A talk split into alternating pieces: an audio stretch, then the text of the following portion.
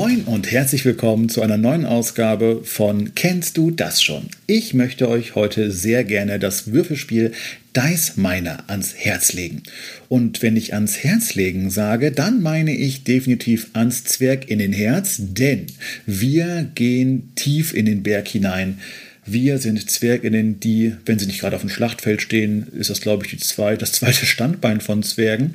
Ähm, dann schürfen sie nach Gold, nach Diamanten, nach Edelsteinen im Allgemeinen. Und genau das tun wir bei Dice Miner und zwar in Form von Würfel. Ich erkläre jetzt euch einmal kurz, wie man das Spiel aufbaut, was es alles für euer Geld gibt, wenn ihr euch das Spiel zulegen solltet und wie das Spiel im Groben funktioniert. Aber viel wichtiger, wie ich das Spiel empfunden habe, wie das Spielgefühl im Allgemeinen war. Also zunächst einmal gibt es fünf verschiedene Würfel. Es gibt einmal weiße Würfel, damit wird man später äh, Straßen, also vom Kniffel her die normalen Straßen 1, 2, 3, 4, 5 ähm, bauen können. Damit kriegt man Punkte. Dann gibt es Gefahrenwürfel, das sind schwarze Würfel, die geben Minuspunkte, unter Umständen noch Pluspunkte, aber dazu komme ich später. Dann gibt es die Werkzeugwürfel, die sind grün, die schützen gegebenenfalls vor den schwarzen und wandeln die Minuspunkte in Pluspunkte um.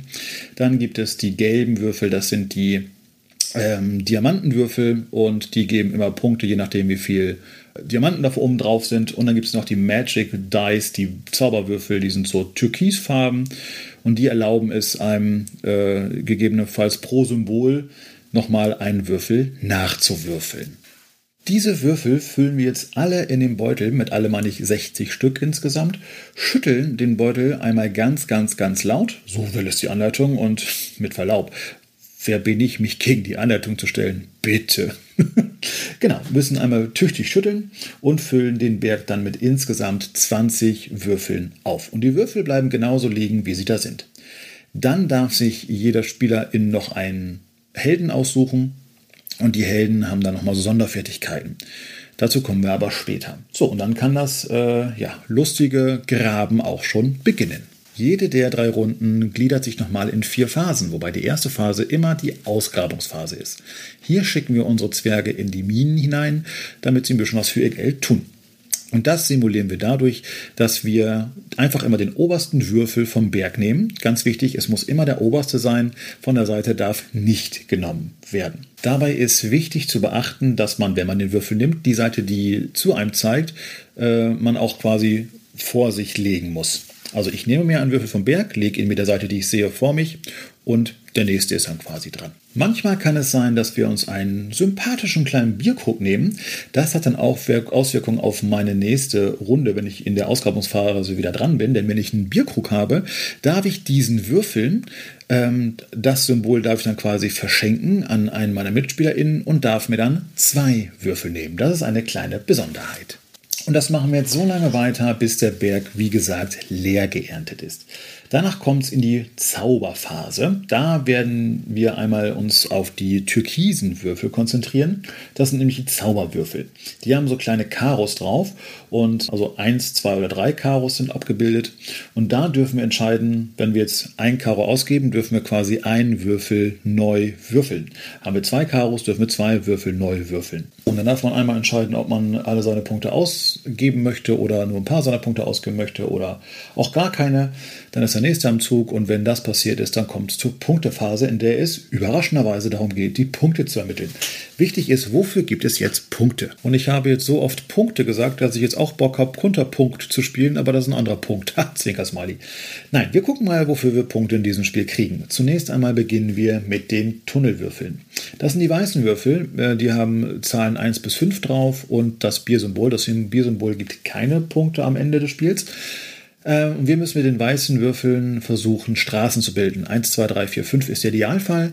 Äh, und wir können auch mehrere Straßen haben, das ist überhaupt kein Problem. Ähm, wichtig ist, dass es aber eine aufeinanderfolgende, eine aufsteigende Folge von Zahlen sein muss, um gewertet zu werden. Also eine 1, 2, 3 ist okay, eine 1, 2 geht auch noch, eine 1 wird auch logischerweise gewertet, aber eine 3, 4, 5 wird nicht gewertet, es muss immer mit einer 1 beginnen. Dann kommen wir zur Auswertung der Schatzwürfel. Da schaut einmal jeder, wie viele Edelsteinsymbole er auf seinem gelben Würfel aufgedruckt hat und zählt diese zusammen. Die Person, die am meisten Edelsteine aufgedruckt hat, bekommt diesen Betrag sogar verdoppelt.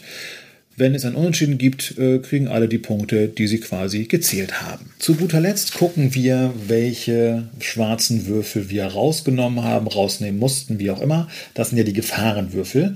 Und gucken, ob wir Minuspunkte kriegen oder sie mit Hilfe der grünen Würfel sogar in Pluspunkte umrechnen können. Manchmal erlauben es uns auch die Rollenkarten, diese Minuspunkte in Pluspunkte zu verwandeln. Es guckt jetzt jeder, wie viel schwarze Würfel er hat und welche Symbole darauf gezeigt werden. Es gibt zwei Gefahrenarten, einmal den Steinschlag und einmal die Drachen. Normalerweise wäre es so, dass du dann pro Drachen einen Minuspunkt bekommst und pro Steinschlag-Symbol sieht es genauso gleich aus. Wenn du allerdings einen Würfel hast, der ein Schild zeigt, dann schützt er dich vor allen Drachenangriffen. Das heißt, wenn du vier Drachen äh, hast dann, und ein Schild, dann kriegst du vier Pluspunkte. Dieser Würfel wandelt alles in Pluspunkte um. Wenn du sogar zwei Schildwürfel hast, dann verdoppelt er sogar die Punktzahl im Plusbereich. Und das gleiche gilt dann auch für die Steinschlag-Variante. Sprich, wenn du sechs Steinschlagpunkte hast und einen Schutz vor Steinschlag, kriegst du sechs Pluspunkte. Wenn du zwei grüne Würfel hast, die das Schutzsymbol zeigen, dann kriegst du sogar zwölf Punkte. Dann haben die grünen Würfel noch eine weitere Funktion, und zwar sind da immer so kleine Truhen aufgedruckt. Und es ist dann so, pro Truhe darf ich mir einen Würfel aus der Vorrunde quasi für die nächste Runde bunkern. Und der bleibt dann quasi in meiner Funkgrube drin. Eine ziemlich coole Funktion, wie ich finde. Diese Würfel, die wir behalten haben, müssen wir einmal neu würfeln und sind quasi uns für die nächste Runde neu verfügbar. Dann wird geguckt, wer den wenigsten Punkte hat. Diese Person ist Startspielerin. Und dann füllen wir den Berg nochmal auf. Und das Ganze machen wir insgesamt dreimal. Ja, und das sind auch schon die groben Spielregeln für Dice Miner. Ich wollte gerade Mais Diner sagen. Das wäre auch witzig. Ein Diner, wo Mäuse. Aber das ist ein anderes Thema. Kommen wir jetzt zu meinem persönlichen Spielgefühl von Dice Miner. Olli hatte mich damals gefragt, ob ich Bock darauf habe zu spielen. Das ist ein kurzes, knackiges Spiel, was er total gerne mit seiner Familie spielt. Ich habe gesagt, ja, sieht total nett aus. Lass uns das mal tun und lass uns mal die Würfel schwingen. Und ähm, ich war so begeistert, dass ich es mir direkt gekauft habe und mir auch direkt den Plastikberg, habe ich ja schon gesagt, dazu gekauft habe. Und ich kann euch sagen, es kommt hier relativ oft auf den Tisch. Es macht einfach unfassbar Spaß. Es ist ein unfassbar tolles Stück. Immersives Spielen, wirklich den Berg von oben bis unten abzuernten. Ähm, nur, dass man wahrscheinlich den Schweiß und so weiter nicht hat. Naja, je nachdem, wie man denn auch konstitutionell aufgestellt ist. Zwinker-Smiley. Aber Spaß beiseite. Also es macht mir unheimlich Spaß. Es ist hervorragend für Familien geeignet. Es ist sowieso Leute, die Würfelspiele mögen, werden dieses Spiel lieben, die im Fantasy-Setting was anfangen können. Die werden sich sofort auch in diese witzige, wenn auch Englisch, es gibt leider nur im Englischen das ganze Spiel, aber die ist so witzig geschrieben und so äh, einfach persönlich. Es ist einfach, ja, wie sagt man so schön, ein Kleinod der Spielekunst, ein Juwel quasi, äh, was in meinen Augen vollkommen zu Unrecht in der zweiten Reihe steht, aber wahrscheinlich auch der Tatsache geschuldet, dass es eben nur eher auf Englisch äh, verfügbar ist. Also, ihr lieben Verlage da draußen, holt euch Dice Miner ins Programm. Ihr werdet merken, das wird ein wahrer Renner.